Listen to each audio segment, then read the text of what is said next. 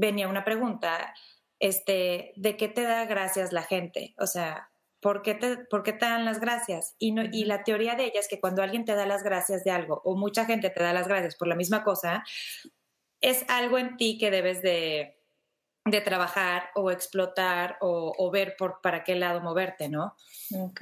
Entonces, justo esa, en, por esa época, cuando yo empecé a ser vegana y empecé a quitar lácteos y colorantes y cosas de mi casa, obviamente yo era la mamá más mala de este mundo, era una bruja, porque, y aparte mala, porque cómo era posible que no le daba la leche a mis hijos, imagínate, se le iban a tronar los huesos, caer los dientes.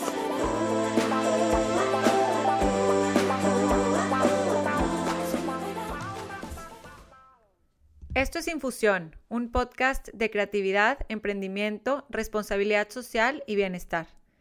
Aquí voy a estar platicando con mujeres y hombres que destacan en estas áreas, personas las cuales su trabajo, liderazgo y humanidad resuenan conmigo.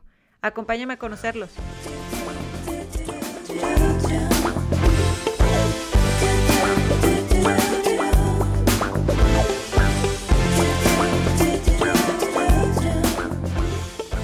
Hola, ¿cómo están? Yo soy Ani Priego y este es el podcast Infusión.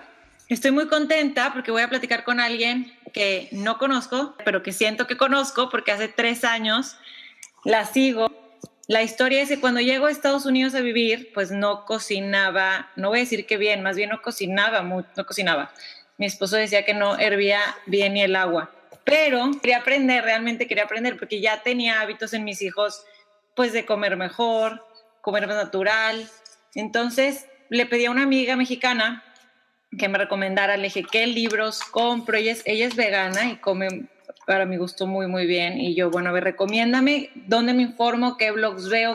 Y me recomendó un blog, Piloncillo y Vainilla, que desde ese momento me, me cautivó el nombre. Mi mamá era de Puebla y me gustaban mucho unos dulces, creo que se llamaban muéganos, que tenían piloncillo y bueno, me recordaba mucho. Y yo, bueno, pues déjame, me meto. Cuando entro veo que es una mujer mexicana viviendo en Estados Unidos, mamá y vegana. Empecé a seguirla, a copiar algunas de sus recetas y, a motivarme, a, a, inspirarme con todo lo que todo lo que posteaba. Ella se llama Alejandra Graf. Su blog es Piloncillo y Vainilla y en inglés es Brown Sugar and Vanilla está hoy en infusión. Estoy muy contenta, Ale. ¿Cómo estás tú? Bien, feliz, Ani. Feliz de estar aquí contigo y conocerte. Por eso te digo que siento que te conozco un poquito porque así pasa con, con los blogs, ¿no? Me imagino claro. que la gente te ha de decir por tu manera de escribir, por tus videos y sobre todo tus platillos. Voy a ir directo al plato fuerte, Ale. Dime. Te voy a preguntar. Me encanta tu slogan, o sea, tu misión en, en general de... Sí nutrir no nada más el cuerpo, sino la mente y el alma. Creo que todos estamos en esta búsqueda diaria, ¿no? De, y, y, últimamente muchos estamos buscando esas experiencias, vivencias a través de la comida también, que sean completas, integrales, sí. que tengan como que todo, ¿no? Este, en uno. ¿Cómo sale, cómo visualizas tú este concepto? Ay, pues mira, de todo, porque primero la verdad que empecé toda esta dieta por las alergias de mis hijos. Yo okay. era vegetariana desde hace mucho, pero no vegana. Cuando okay. nace el, mi hijo mayor, Santiago, que tiene alergias, empecé como a quitar los lácteos y todo, y empecé a ver de verdad cómo cada vez, o sea, conforme pasaban los años, cómo de veras está ligado. Es que somos uno y estamos ligados con la naturaleza y estamos ligados con todo. Entonces, mientras más pegados estás a la naturaleza, más consciente estás con el mundo que estamos viviendo, escuchas mejor tu cuerpo y todo, respondes mejor a todo, ¿no? Así y es. La comida es parte importantísima de todo esto. La manera de comer hace la diferencia en todo, en todo y de verdad, como en todos lados digo, todo mejora. Si tu dieta mejora, todo mejora, mejora tu humor, mejora tu paz interior. O sea, siempre he pensado que hay que nutrir mente, cuerpo y alma, ¿no? Uh -huh. Y no nada más cuerpo y alma, como te digo, tu paz interior y todo, pero también la mente, porque además de todos los nutrientes y todo lo que tú quieras, siempre que comes es un momento especial, ¿no? Te sientes a la mesa a comer, estás nutriendo tu cuerpo, estás nutriendo una conversación, estás nutriendo una relación. Uh -huh. Entonces, para mí como que todo eso me hacía sentido. Me encanta. esa es una pregunta que tengo que te quiero hacer, como yéndonos ya un poquito más para atrás. ¿Cómo fue tu infancia en el momento de comer? ¿Cómo recuerdas tus comidas? Este, Siempre súper divertidas. Sabes que en, en casa de mis papás el momento de la comida era el momento de la comida. Entonces siempre mi papá, siempre súper ordenado, siempre se comía a la misma hora, siempre estaba la mesa puesta perfecta, todos los tiempos habidos y por haber, entrada, mini entrada, ya sabes, plato fuerte, postre, café, todo, todo, todo, todo, todo, o sea, siempre de todo. Este, y era muy divertido, o sea, había muchas conversaciones, es cuando discutíamos, cuando nos peleábamos, siempre había invitados, siempre algo alrededor de la cocina. Siempre yo me acuerdo de mi mamá, cuando hacía cenas, hacía también la cena, o sea, que había gente en la casa, hacía la cena y hacía algo para la medianoche, porque pues te daba hambre y luego así, o snack. Claro, claro. Entonces siempre, siempre rodeados de, de, comida y de conversaciones ricas y familia y amigos. ¿Te acuerdas de algo que hacía tu mamá, que era que mamá hazme o quiero esto, o algo que en especial te, te, te daba más alegría?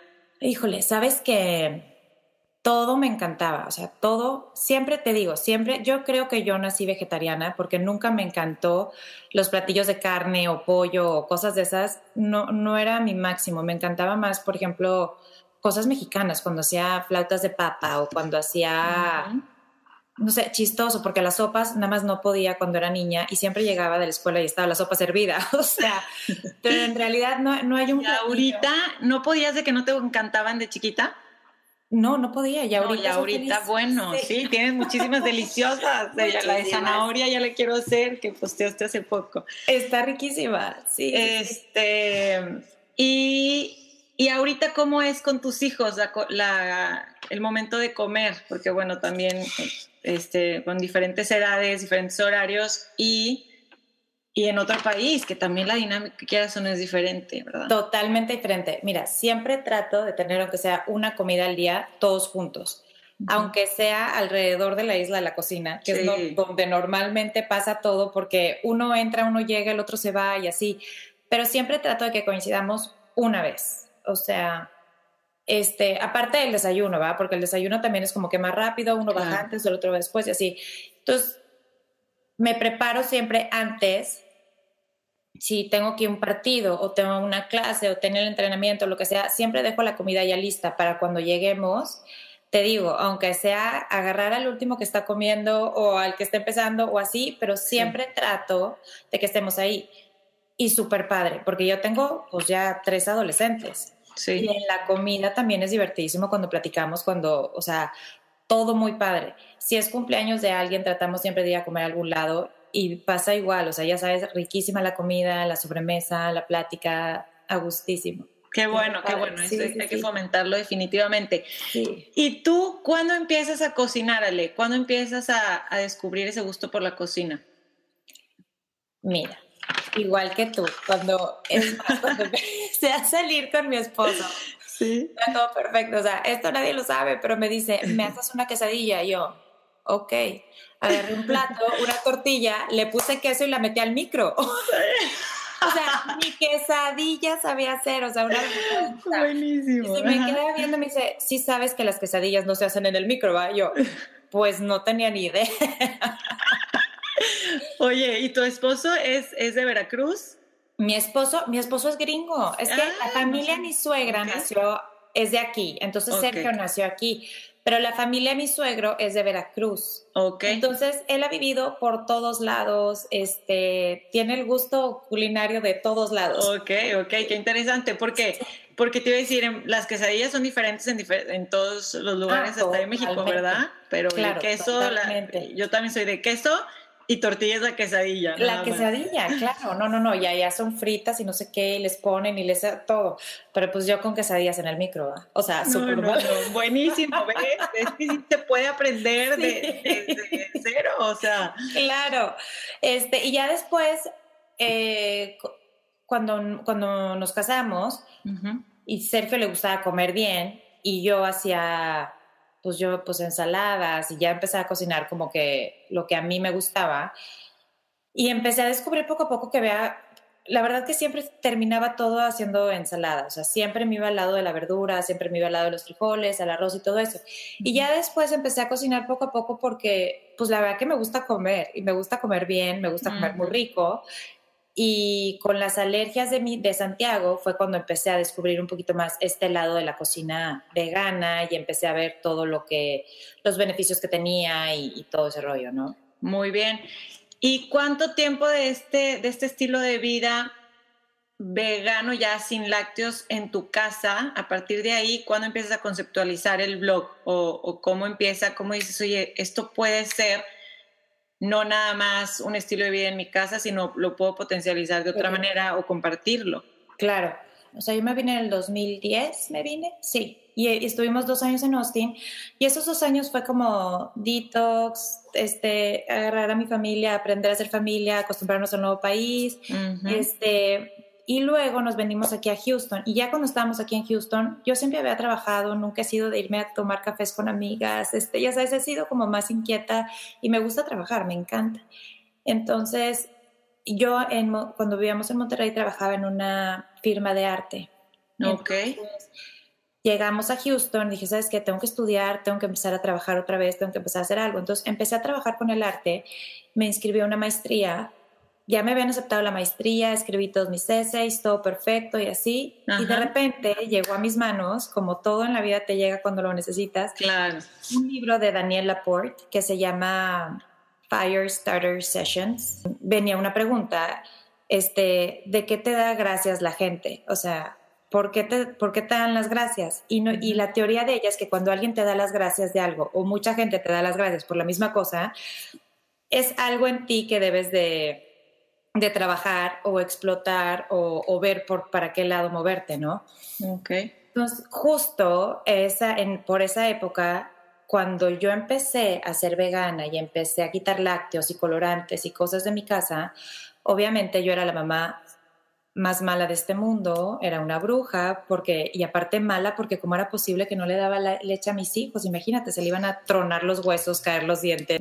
Pero justo cuando empiezo el blog, o sea, cuando yo empecé a ser vegana y quitar lácteos fue cuando Santiago tenía tres años, yo creo.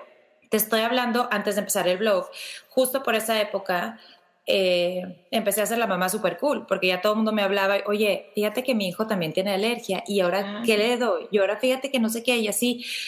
Y ya empecé a compartir un chorro de recetas y me lo empecé a pasar muchísimo tiempo en el teléfono hasta que Sergio me dijo, ¿sabes qué? Esto ya no puede ser, o sea, y aparte las recetas no se pueden compartir con ponle tantito, pues calcúlale, o pues ahí a ojo, o sea, ya sabes. o sea, ya por favor, empieza algo porque esto no, me dijo, haz un blog. Y yo, pues sí, o sea, voy a hacer uno, no tenía ni idea que era uno.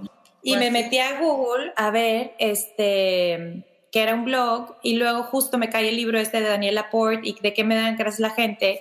Y luego me quedé pensando, y dije, la verdad, nunca nadie me va a dar las gracias porque vendo cuadros lindos. O sea, ¿no? Te dan las gracias porque cambias una vida o porque tocaste algo en ellos que les hizo mejorar o algo. Entonces dije, ¿sabes qué? Lo mío es más por este lado. Entonces cancelé mi maestría. Y todavía me tardé mucho en empezarlo porque pues no tenía ni idea, o sea, ni tequi ni nada, pero dije, no, ya, esto es lo mío y ya empecé. Fue drástico, fue drástico igual lo de la alimentación y fue drástico empezar y decidirte por, por tu pro, emprender, ¿no? Emprender aparte tu propio proyecto. Sí. Y, y, una vez que dices, ok, voy a hacerlo, empiezas, me imagino, a, pues a, a leer más blogs, a investigar, a ver y a darte cuenta que a lo mejor había muchos otros, ¿no? Sí, muchísimos. Empecé a ver cómo se hacía y todo, pero yo siempre como que dije, bueno, empecé un año, el primer año estaba como viendo y todo, me di cuenta que pues es de constancia, es de todos los días estar ahí, es de todo. Dije, no, ¿sabes qué? Sí me gusta. Entonces primero, como que siempre en mi mente lo dividí en tres partes. Dije, bueno, primero voy a aprender a hacer el blog, o sea, a tener un espacio donde pueda yo comunicar lo que quiero comunicar. Entonces fue cuando empecé a hacer el blog, empecé todo, pero obviamente yo no tenía idea que no había, que había programadores, que había esto, que había lo otro y así. Entonces, todo fue gracias a YouTube y Google y yo creo que por necia, porque dije, no, esto tiene que salir, salir. Entonces ya empecé me chuté 300 mil videos de YouTube de cómo hacer un blog. Todos, o sea. Y ya después, esa fue la primera parte, ¿no? La siguiente parte fue, dije, bueno, si ya estoy haciendo esto, necesito, pues sí, tener algo que, un backup de lo que estoy haciendo. Entonces, eh, tomé un curso, una certificación profesional como plant-based Entonces, que es como un chef vegano, ¿no? Entonces, tomé ese curso y la tercera parte era la fotografía, porque de alguna manera tienes que enamorar al que te está viendo, ¿no? O sea, como que entonces empecé a estudiar fotografía, este, y, y todo. Y todo esto lo hacía mientras descubrí que yo podía escribir para otras revistas. Entonces dije, bueno, empecé, eh, como que fue, ya sabes, se fue dando todo. Dije, bueno, esto sí es, es it is a thing. Entonces, pues si necesito dinero para pagar el domain, necesito dinero para esto y todo. Entonces dije, ah, bueno, perfecto. Descubrí que se podía trabajar en otros lados. Entonces trabajaba como de freelance en otras revistas, en otras cosas, para generar dinero, para invertirle y para poder este, ir creciendo. Crecerlo y mejorarlo. Sí, exacto. Y la certificación, ¿dónde la estudiaste? ¿Dónde investigaste que había? ¿Había varias opciones o cómo, cómo fue que elegiste esa? La elegí porque era online. Ok este, como que en tus propios términos, porque pues en esa época los tres tenían soccer, los tres partidos, los tres chiquitos, tres escuelas diferentes. De, muchas personitas, claro. Sí, sí, entonces era... Aparte, mis hijos son súper activos, entonces uno hacía americano, soccer, estaba en la banda de la escuela y no sé qué, ¿verdad? La otra no sé qué, no sé qué, no sé qué, no sé qué, no sé qué. Entonces, sí fueron momentos de levantarme 5 de la mañana para poder estudiar, para poder presentar el examen y luego ya llevar a los niños a la escuela, regresar y, y lo que yo estudiaba es lo que ellos comían. Entonces, porque era, hace cuenta que teníamos que, el curso es, preparas, te dan las clases y todo, tú preparas les tomas foto y te, pero le das cuenta que si vas a picar, entonces le tienes que mandar foto de todo lo que está picado y te califican paso por paso. Exacto, exacto. Entonces, pues ya, al final ya me gradué y todo muy bien. Duré como, ese, ese curso duró como siete, ocho meses, yo creo, más o menos. Ok. Sí, sí, sí. Padrísimo, porque me imagino que te, cada paso que dabas corroboraba que era lo que querías hacer, ¿no? Y que estabas por el camino correcto. Porque a veces dices, pues ya hay mucho y qué tengo yo que dar y qué tengo yo que ofrecer y por qué, por qué mis platillos van a ser mejores a estos o el concepto va a ser algo único. ¿Cómo lo veías tú esa competencia? Porque a las personas les puede dar por diferentes claro. lados, ¿verdad? Mira, yo cuando empecé, según yo, no había tanta competencia en español. Ok. Entonces, por eso también. Es verdad. Por eso decidí que no sabes qué, lo voy a hacer en español. Y no había tanta información vegana online en español. Entonces dije, bueno, pues por, e, por, eso va. Y claro que hay un chorro de blogs y había todos, pero no había blogs como los que yo veía. Es que yo como que más que ver competencia, siempre he admirado mucho a la gente, ¿no? Entonces, como que siempre me, me topé con blogs y con gente que yo decía, wow, o sea, si él puede o si ella puede, yo también puedo y era aprender de ellos, ¿no? Y muy chistoso porque sobre todo de blogs americanos que yo veía, este, ahorita ya somos amigos, que qué chistoso, o de niñas latinas que son súper fuertes aquí en Estados Unidos, también que yo veía decía, wow, o sea, las rockstars totales, ahorita ya somos amigas, entonces, como que siempre me ha servido eso, más que ver competencia, inspirarme en ellos, ¿no? Totalmente, me encanta. ¿Y cómo decides ponerle piloncillo y vainilla? Cuando quieres, a ver, ¿qué nombre? De, ¿Cómo le pongo? Es que me encantó el nombre, de verdad. Ay, qué linda que te gusta. Mira, ¿sabes qué? Fue lo más, o sea, de la nada. Estábamos, yo desde que, desde que vivíamos en Monterrey, te digo que siempre como que tenía inquietudes de, qué vamos a hacer, o sea, vamos a comercializar juguetes educativos de estos de madera padrísimos, porque yo veía que no había en México, o, voy a hacer esto, voy a hacer lo otro, no sé qué, y un día dije, ¿sabes qué? A este folder le voy a poner piloncillo, ¿verdad? Ya lo dejé, o sea, sin pensar ni nada. Y luego, cuando estaba pensando, es más, con el, de, con el del domain acá, y yo, ¿cómo le pongo? ¿Cómo le pongo? Entonces dije, tenía una lista así, y en eso pasa, y ya sabes, yo los nombres, yo no, no sé, no sé, y de repente pasa Sergio me dice, quién sé qué me dijo, y yo, pues piloncillo, y me dice piloncillo y vainilla, ah, ya, ok, piloncillo y vainilla, entonces ya fue piloncillo y vainilla, o sea. En, el, en caliente.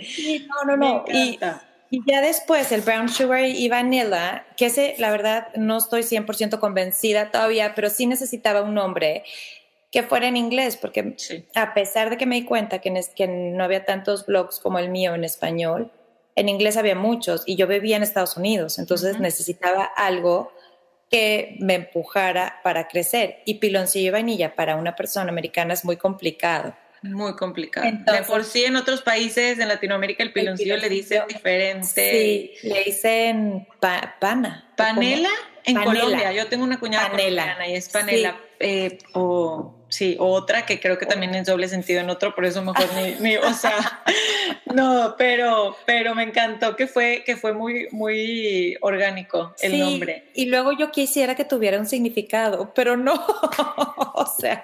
Pues lo tiene, porque es de comida. Y yo, oye, y acá yo sacándole el piloncillo muy mexicano, o sea, como que tradicional, no sé. Sí, no, pero sí, o sea, es algo con lo que yo crecí, o sea, y sí me acuerdo mucho que mi mamá cuando nos hacía hot cakes, era con miel de piloncillo, no, no los hacía con miel de maple, haz de cuenta. Entonces sí es un sabor que, que, siempre ha existido en nuestras casas, ¿no? La, la, salsa de piloncillo con chipotle es deliciosa, la miel de piloncillo, o sea, los dulces mexicanos, claro, o sea, ahí lo traigo. Tus papás son de la Ciudad de México, ¿verdad? Mi mamá es de Sinaloa. Tu mamá es de Sinaloa. Mi mamá es de Sinaloa y mi papá es de la Ciudad de México. Ok, ok porque mi, porque mi papá de la Ciudad de México y mi mamá de Puebla, y también hay, hay cosas que no se comían en casa de mis amigos en Monterrey, o sea, como que era, diferente.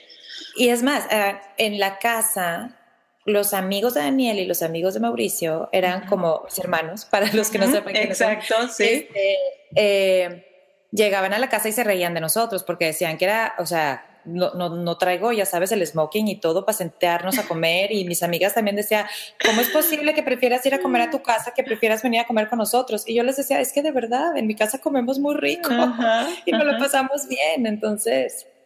Por eso, aparte, cuando te gusta comer bien, a la hora de la cena o a la hora de algo que no, que no sabes tú qué hacer, como que, bueno, a mí me pasó esta anécdota de, de recién casada y yo, es que se me antojan unas calabacitas con queso y pimienta y pero Ale no sabía cómo, empezar.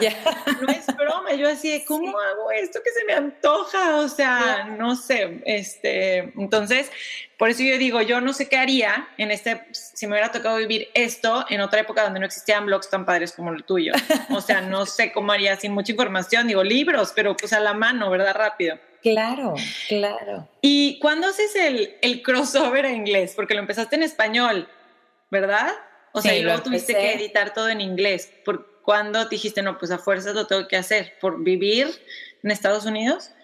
Sí, fue cuando, o sea, empecé el blog en español y todo, y cuando empecé a ver que había más trabajo en Estados Unidos en inglés, que en español, porque a la hora que se te acercan las marcas y a la hora que empecé a trabajar con networks, me di cuenta que pues todo era en inglés y todavía no había este...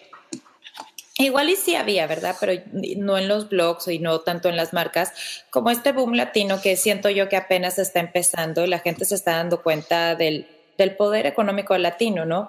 Y sobre todo, creo yo, que se están dando cuenta que hay muchos tipos de latinos que vivimos aquí en Estados Unidos. Entonces, ahí fue cuando las, estas networks y las marcas empezaron a interesarse en, en mí, ¿no? O sea, en mi, en mi contenido más que en mí. Claro. Este, y fue ahí, creo que fue como bien poquito, Ani, ¿qué será? Como 2016 más o menos, que empecé, dije, no sabes qué, esto también tiene que estar en inglés, porque si, si voy a trabajar con una marca, la persona que me contrate necesita leer lo que yo estoy escribiendo. Claro. Entonces ya fue cuando lo empecé, el, el brown sugar y vanilla. Y me costó mucho también en...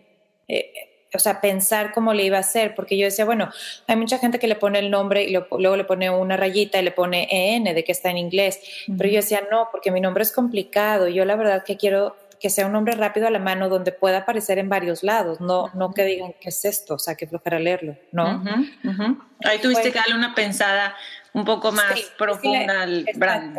Ahí sí le pensé un poquito más y todo, este, y luego también a, o sea, a lo largo de los años he hecho un equipo de personas que me han ayudado y una de estas niñas me ayudó a hacer otra vez el rebranding de, todo el site y fue a platicar con ella, ¿no? Y ver los pros y los contras y todo. Y, ella también me ayudó a decidirme de que no sé qué, que sí se quede el brown sugar and vanilla y también crecer el brown sugar and vanilla.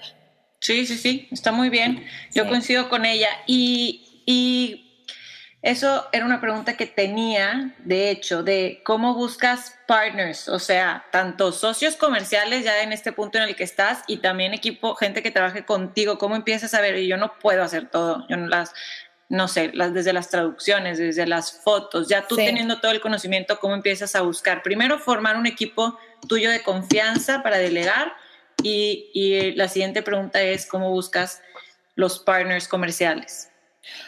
Mira, mi equipo, el que trabaja conmigo, este, cuando me empecé a topar, cuando pon tú, la primera persona que, que contraté fue a mi programador, este, cuando me empecé a topar, que dije, no, esto ya no me está saliendo y sobre todo que me tardaba mucho en, o sea, yo para poder subir el título centrado, por ponerte un ejemplo, tenía que, este, googlearlo, tratar, poner el blog fuera de, o sea, no online para poder tratar, guardar todo lo que tenía en una cosa para que si lo borraba pudiera, o sea, tenía que hacer millones de pasos y llegó un punto en que ya, o sea, mis hijos crecieron, más actividades, más cosas, el blog empezó a crecer, entonces dije, no sabes qué, ya no puedo. Ahora, también cuando yo empecé el blog no estaba tan fácil como estaba ahorita, o sea, era mucho más de meterle más coding y meterle más cosas y así, ¿no?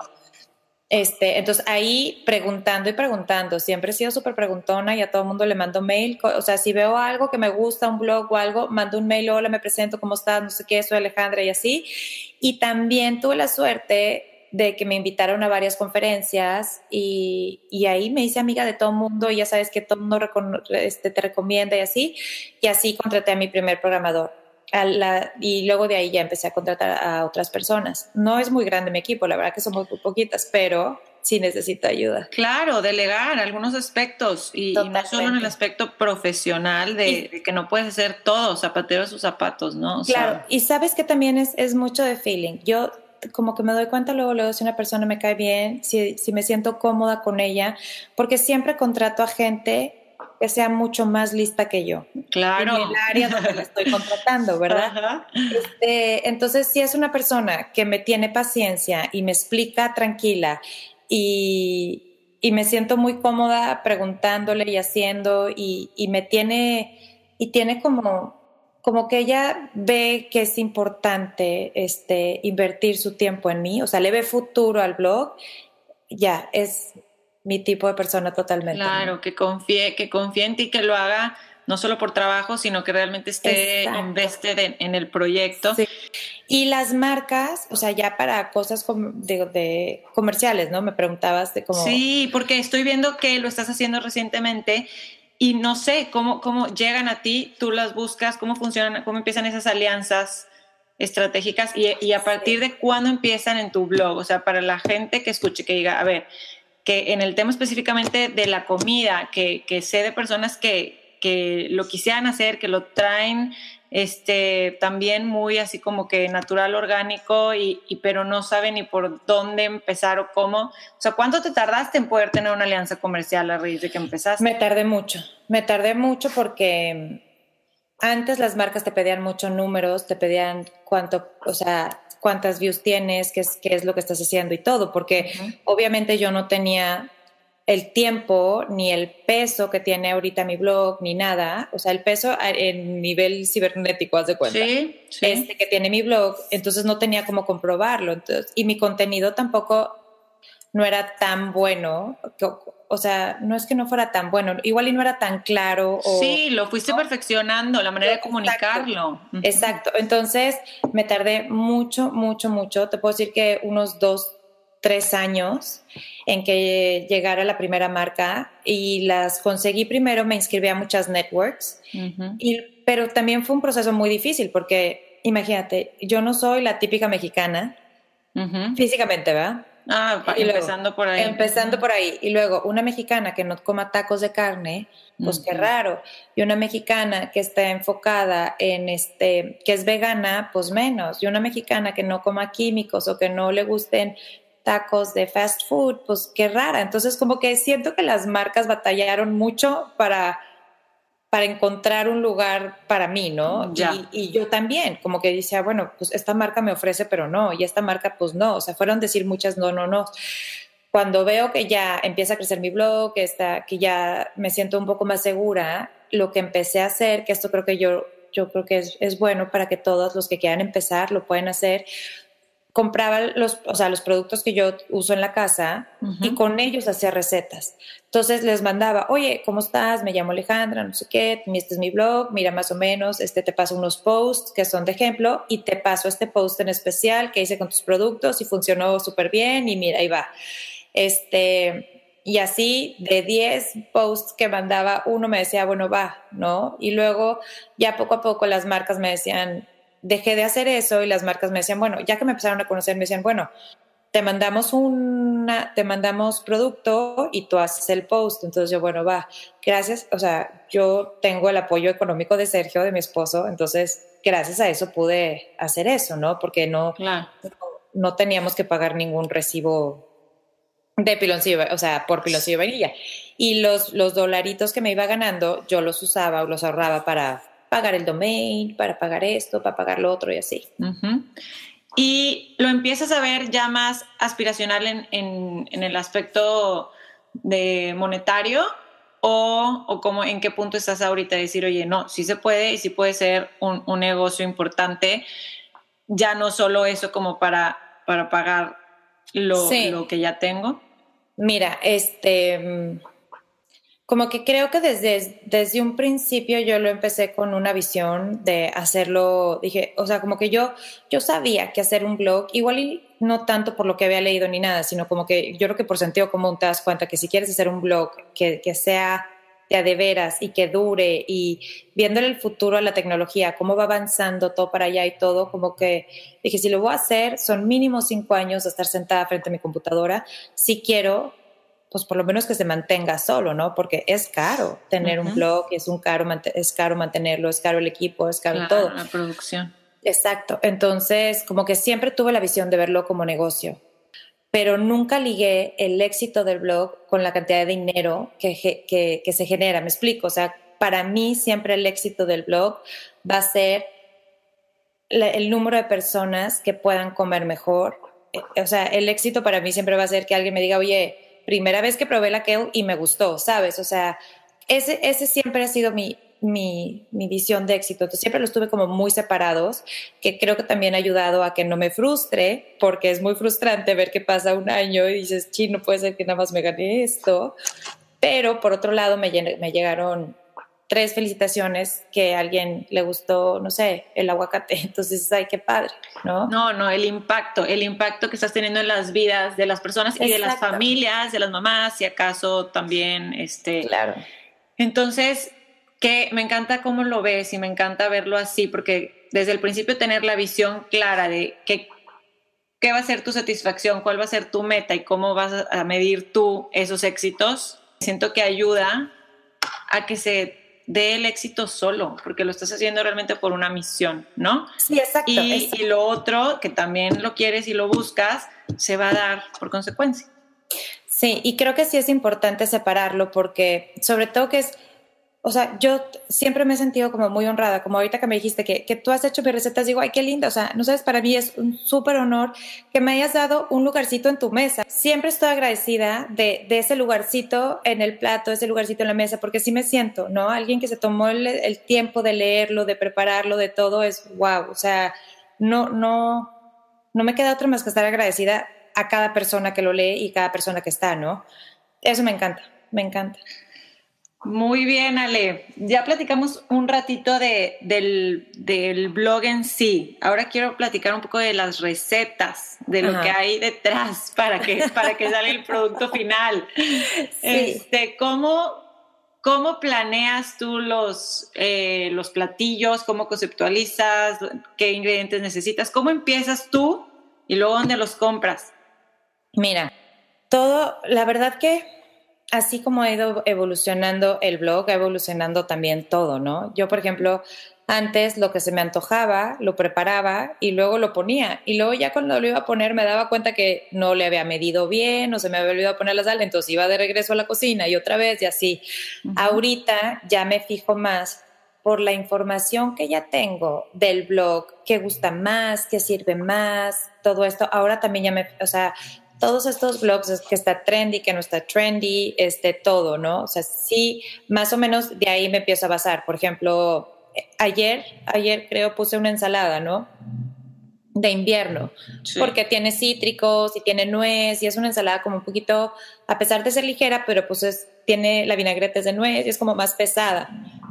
Entonces, este, bueno, los cítricos, o sea, pienso en lo que está de temporada, pienso también que la gente no, ¿por qué se te hace difícil de invierno? Porque por el frío, ¿qué se te hace? Ya sabes, o sea, como que todo eso ya lo pienso, pero ahorita, o sea, todo antes era nada más, ay, voy a hacer pan de plátano, ay, esto sirve para el blog, hace cuenta, ¿no? Entonces ya lo ponía.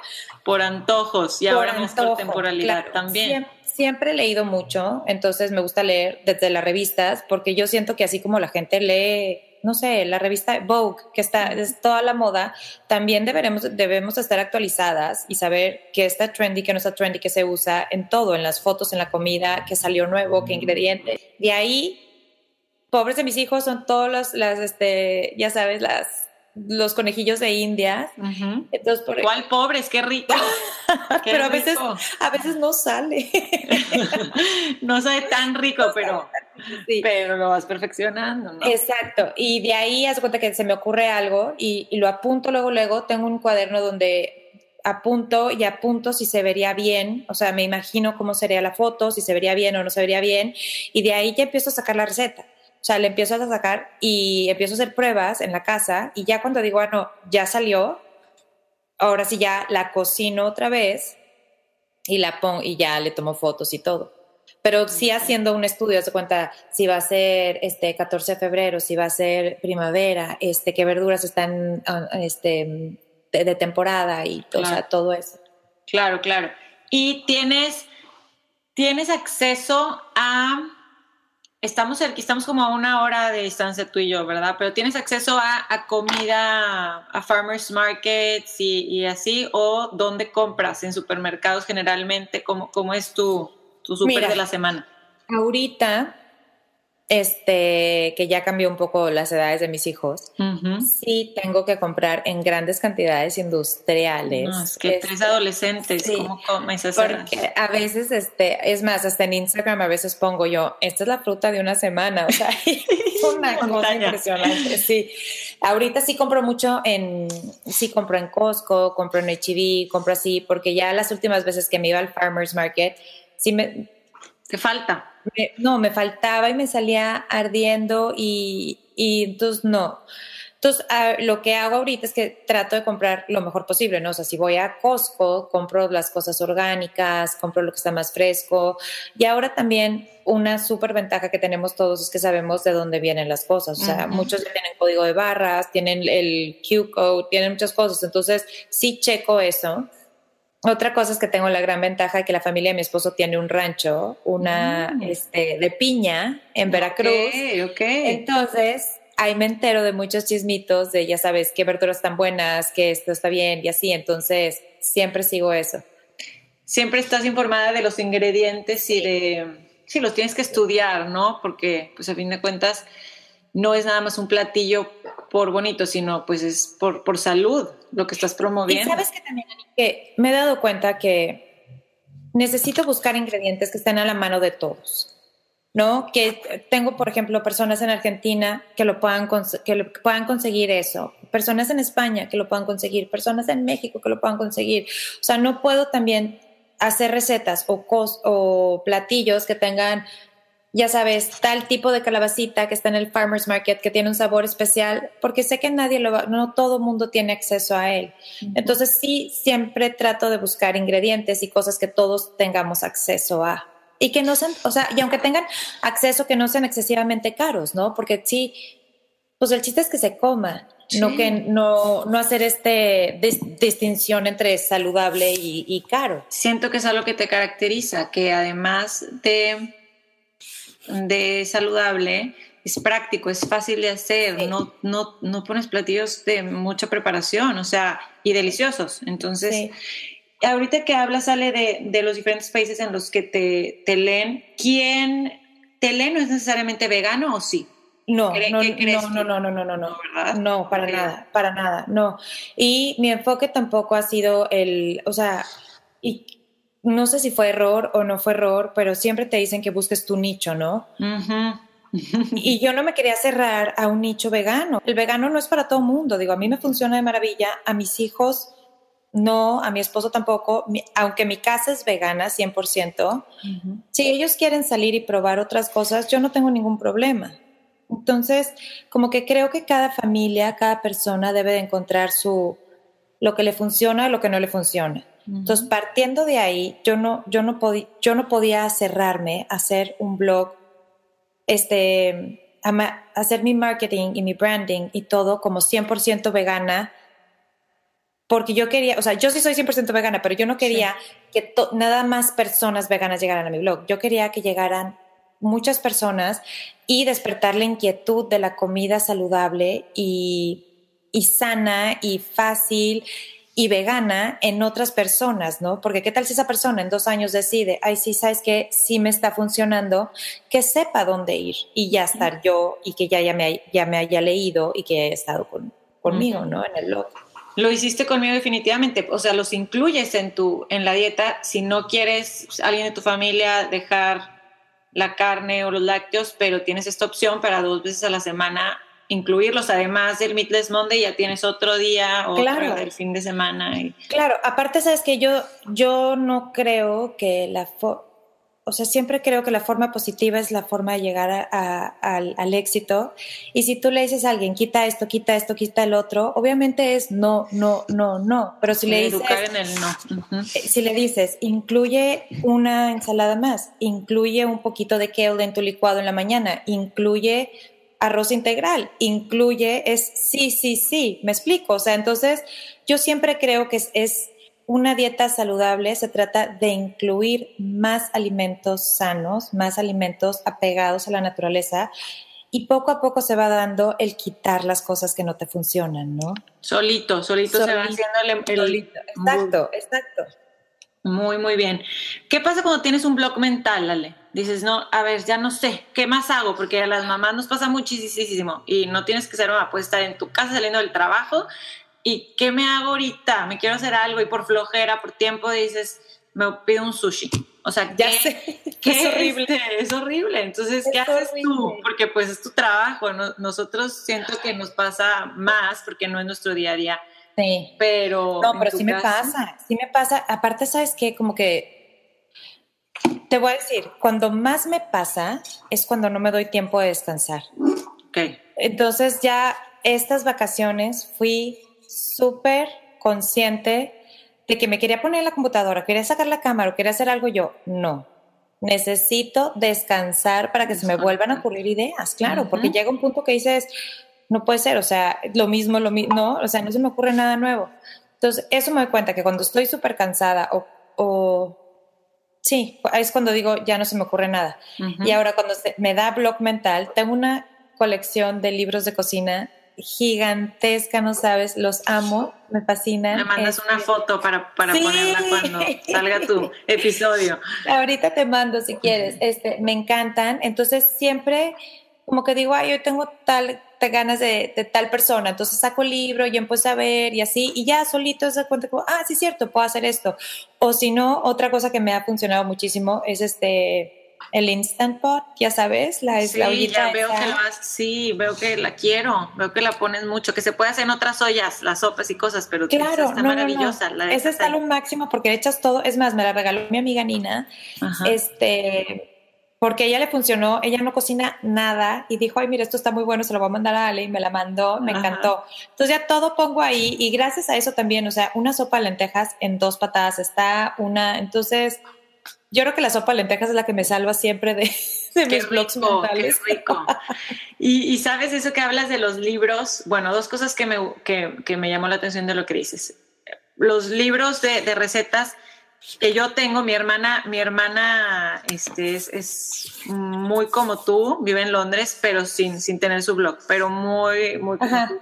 Y, me, y siempre está tratando de como que pues de recomendarnos o así. Una vez vino y me dijo, a ver, escogí un libro en Barnes Noble de cocina porque me veía struggling, ¿verdad? Y este, buscando ese, ese camino más este, práctico y saludable. Y me, pues ya, ese fue el primero y ya tengo ya mis cinco libros de cocina. Y muchos dicen, cuando describen el platillo, se basan en recetas de alguien más también. O sea, la inspiración y la creatividad te puede venir, oye, esta es una adaptación de esta persona que me gusta, me gusta su platillo y yo también le pongo mi toque.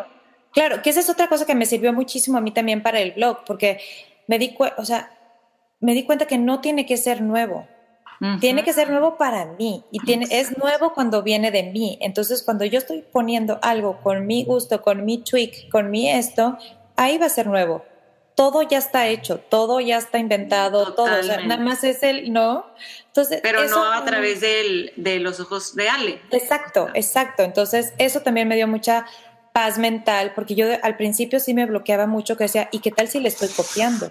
¿Y qué tal si no es original? ¿Y qué tal si esto, sabes? O sea, y ya ahorita fue como, ya, ya me siento más a gusto en pensar que, que si viene de mí, es nuevo, ¿no? O sea, si no está copiado tal cual y si no, y la verdad que nunca he copiado nada, o sea, me he inspirado siempre, muchísimas veces. Exacto, me gusta. Y el otro tema del, cansancio físico, mental, cuando dices off, porque es justo y necesario, la creatividad también no puede estar todo el tiempo, o sea, tienes que estar, dejar de, aunque ames y te apasione lo que haces, deja de hacerlo tantito para que tengas más tiempo para ti libre, para poder encontrar otra vez esa inspiración. Mira, una cosa que me dijo mi amiga, mi amiga Nina, la que me mandó la, me encanta. Ya la quiero conocer. ¿eh? Sí, es lo máximo, lo máximo. Este, me dice, me dijo, el, tu blog y, y ya el, o sea, Piloncillo y Venilla como negocio va a crecer conforme vayas creciendo tú. Y sí es cierto, o sea,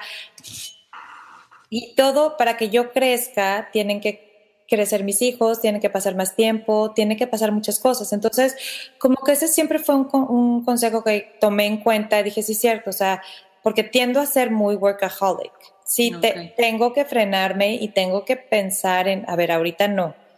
Y también, o sea, aceptar que las cosas llevan tiempo, ¿no? Ese es otro también. Me gustó mucho, es verdad, es verdad. Y a veces te lo tiene que decir alguien de fuera, ¿no? Para que lo vieras tú como que sí es cierto, esta evolución que ha tenido ha sido por tu propia evolución. Exacto, exacto. Y sobre todo siendo algo tan público que es, depende tanto de mí, ¿no? O sea, porque hay, a veces hasta se me, se me olvida que platico que si se rompió el brazo no sé quién, que si no sé quién se cayó, o sea, se me olvida y luego me preguntan, oye, ¿cómo sigue? yo, ay, te conté. Claro, claro, pero sí te enteras, está padrísimo, por eso te digo que siento que te conozco, yo también otros blogs que sigo, sé que la hija se fue a la carrera y entonces llegó a Thanksgiving y le hizo esos platillos, o sea, así, así es, está, está padre, está, está muy padre. Está padre.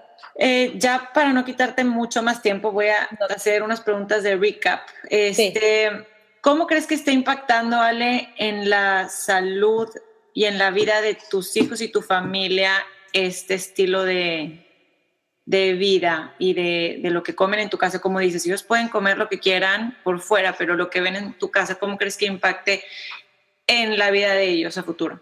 A futuro. Mira, eh, creo que ha tenido unos cambios súper importantes en la vida y en la dieta de todos, ¿no? Porque yo, para llegar a este punto de decir, está bien, quieres probar, prueba, quieres cocinar algo diferente, cocina algo diferente, pasaron muchos años, porque yo cuando empecé era una super bruja y eso lo platico en mi ebook, ¿no? Que era una super bruja a tal grado que se escondían abajo de la mesa los niños para probar cosas. Entonces dije, a ver, ¿cómo es posible que estoy, no? Que un dulce o un algo que tenga lácteos va va a meterse en la relación con mis, con mis hijos. O sea, entonces fue un super cambio, o sea, de un mind shift de decir, ¿sabes qué? No. Otra vez, este también que estaban mis hijos que quería comer carne y que quería probar los tacos y quién sé qué, yo no, no, nosotros no comemos eso, no, no. una amiga mía que es una súper maestra de meditación. Luego te la, te la presento para que la entrevistes también. porque me encantaría. Es lo máximo. Este, me dijo, a ver, Ale, tú siempre te has quejado que a ti te obligaban a comer carne. Mm. ¿Por qué ahora tú estás haciendo lo mismo de diferente manera con tus hijos? Déjalos ser. Ellos necesitan crecer, necesitan expandirse, necesitan probar para saber que sí, que no. Entonces dije, ¿sabes qué? Sí, cierto, tienes toda la razón. Entonces ahí fue cuando ya dije, bueno, vamos a hacer un deal. En la casa comemos como yo, somos veganos, este, ya sabes, perfecto. Y si ustedes quieren probar algo fuera, va. Le dije, siempre y cuando sea este, bueno, ¿no? O sea, que, vaya con lo que nosotros creemos. Entonces, pues ya poco a poco hemos llegado a eso, pero sí veo que ellos regresan mucho a a lo que, con lo que crecieron. Me explico, o sea, si se van, por ejemplo, de vacaciones o cuando se van a los campamentos de verano, cualquier cosa, siempre llegan y ves, ay mami, ya me hace falta esto, ya me hace falta mi smoothie, ya me hace falta no sé qué, o sea, como que sí se, sí, tienden a regresar. Y, y no solo regresar a eso, sino cuando tienen que escoger, ojalá, ojalá escojan lo que está más inclinado a lo que ven y comen en su casa. Claro, no, totalmente. Y sí pasa, ¿eh? Porque muchas veces llegan los niños y es, ay, yo no, yo no, este, yo, llegan a comer y yo, pero no fuiste a comer con el amigo. No, mamá, es que quiso ir a comer a no sé dónde. Entonces, pues yo nomás me tomé un agua y ya. Esa es una cosa, refrescos ni por aquí prueban. Este, o sea, sí, sí traen mucho aquí a la casa. Pero sí fue importante dejarlos ser, porque si no, no, no hubiéramos estado en este punto. Qué bueno, súper buen consejo, súper buen consejo. Ale, propósitos para el 2019, tuyos, personales y para piloncillo y vainilla, brown sugar and vanilla. Ay, pues mira, para piloncillo y vainilla y brown sugar vanilla tengo tantos.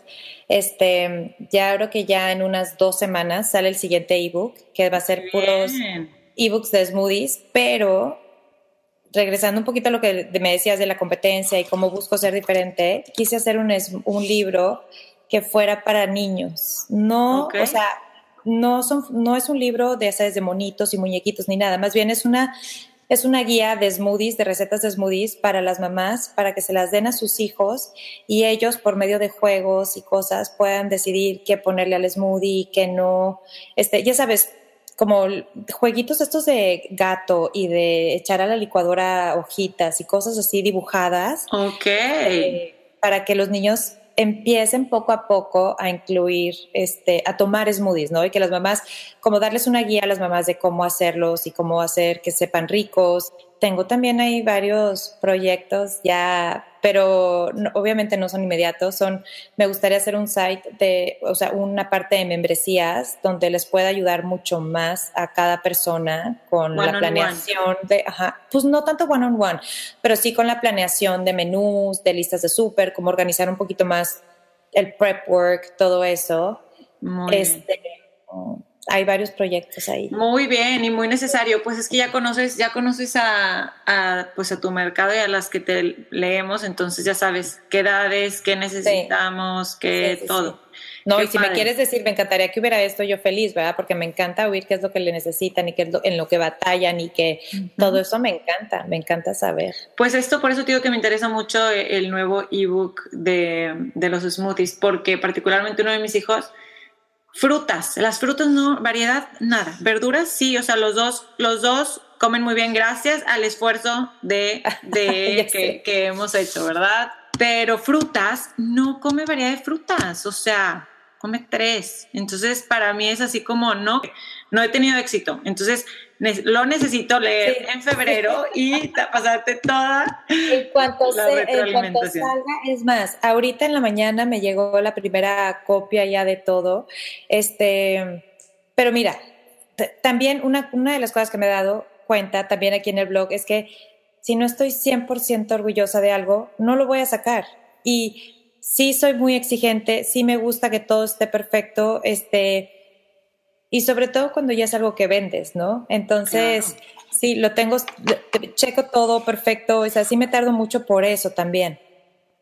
Pero muy bien, muy bien, claro, ¿no? La verdad es que se, se nota se nota el, el esfuerzo que hay detrás y el profesionalismo. Ale, por último, unas preguntas rápidas y cortas. Está, este, lo primero que se tenga a la mente me contestas, ¿sale? Sí, va. ¿Vino o tequila? Vino.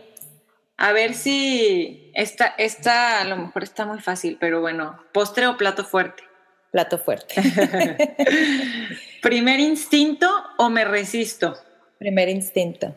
Muy bien. ¿Hierba o condimento favorito? Cilantro. Ay, qué rico a mí también. Eh, si pudieras prescindir de un sentido, ¿cuál sería?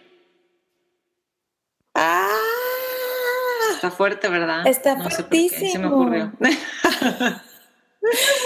Ay, no, no sé, qué difícil. Este. Ay, no sé, porque mira, si, si no huelo, no pruebo. Entonces, si no veo, pues tampoco qué difícil. Y tacto, ¿qué será? Ay, no sé, Ani. Ay, sí. Igual he oído, he oído de oír. Eso sí. Ok, ok, bien. ¿Qué no te puede faltar en tu refri y en tu despensa? Este, frijoles, lentejas, siempre hay en mi lenteja, en mi lenteja, en mi alacena.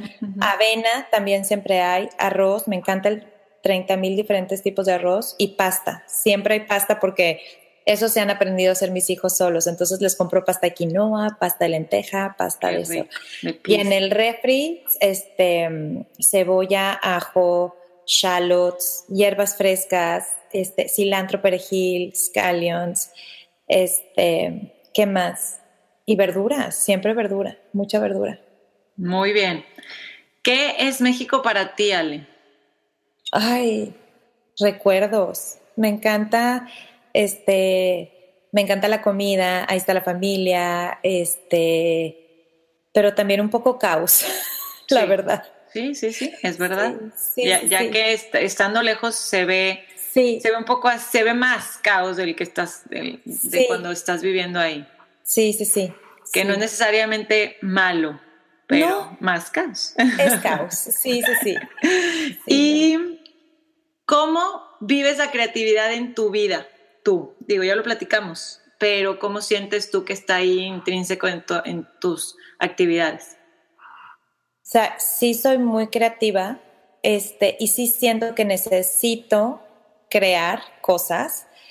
Este, y totalmente de acuerdo contigo, o sea, fuimos creados para crear, o sea, entonces sí, sí es algo que siento que todos necesitamos buscar un outlet de creación.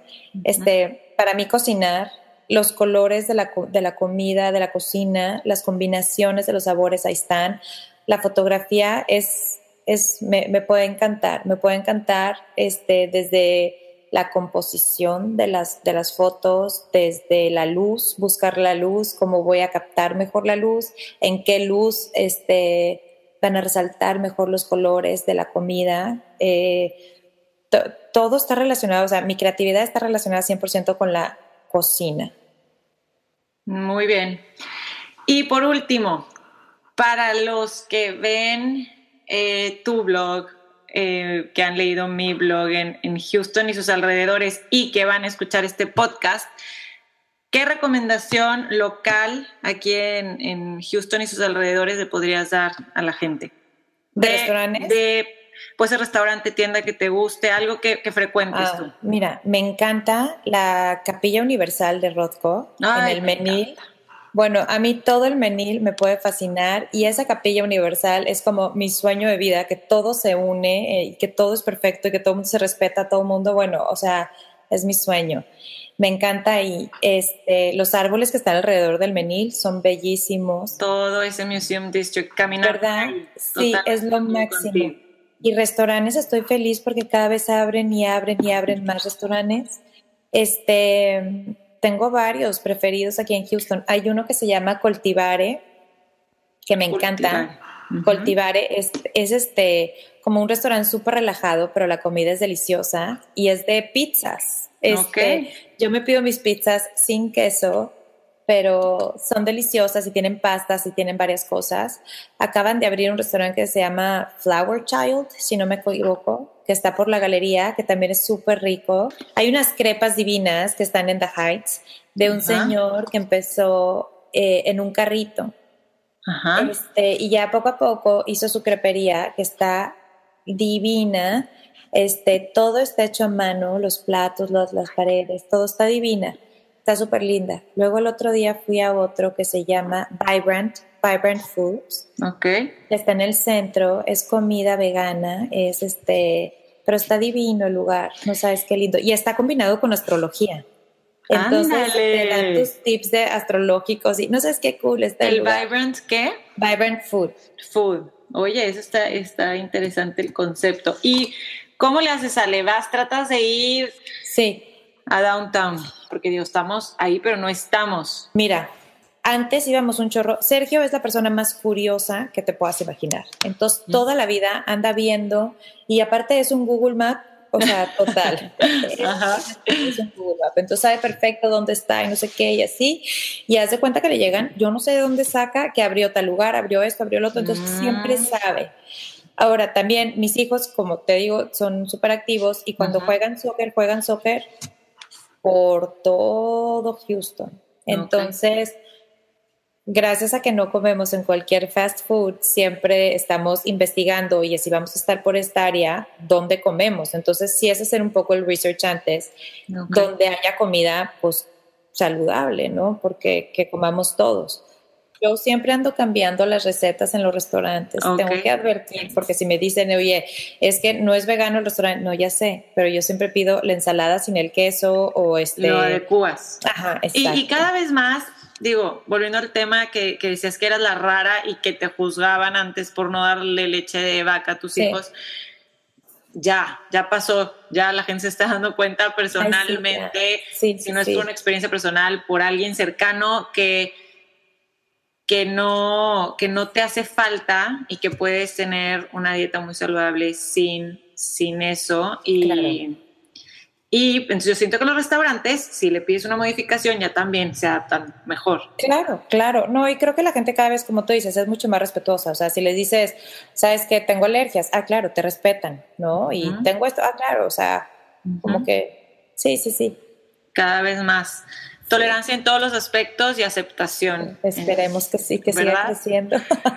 Ay, Ale, pues un gustazo de verdad platicar contigo, aprender de tu, de tu experiencia, de tu emprendimiento, de tu, pues de tu, meternos un poquito a tu historia, que se me hizo muy interesante y un perfecto ejemplo de cómo todos podemos aprender algo desde cero y llegar a ser los más expertos siendo autodidactas, eh, buscando este, cursos, certificaciones y haciéndolo por nuestro lado. Sí, y sabes, es justo lo que le decía a mi papá el otro día, le digo, es que ahorita ya no hay pretextos. Se acabaron los pretextos de que no pude aprender, no pude ver, no nada. Ya todo está online, todo es gratis y cualquier persona te dice que sí, que sí te ayuda. Digo, no cualquiera, ¿verdad? Pero muchas personas siempre te van a ayudar y van a estar dispuestos a echarte la mano y todo. Entonces, no hay pretextos. Me encanta. Ale, muchas gracias por, estar en esta entrevista, en esta plática. Seguimos en contacto y te platico cómo me fue con los smoothies y con la sopa de zanahoria que pusiste recientemente. sí, de zanahoria con lentejas y manzana. Delicioso. Muy bien, muy bien. Un besote, Anita.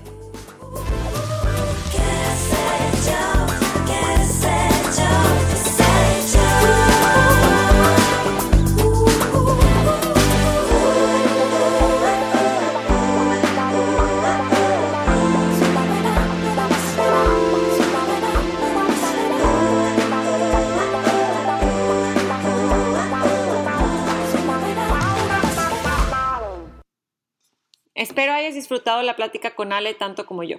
Si te gustó, quédate a escuchar más, comparte y suscríbete. Recuerda que en anabit.com encuentras más detalles de lo que platicamos aquí.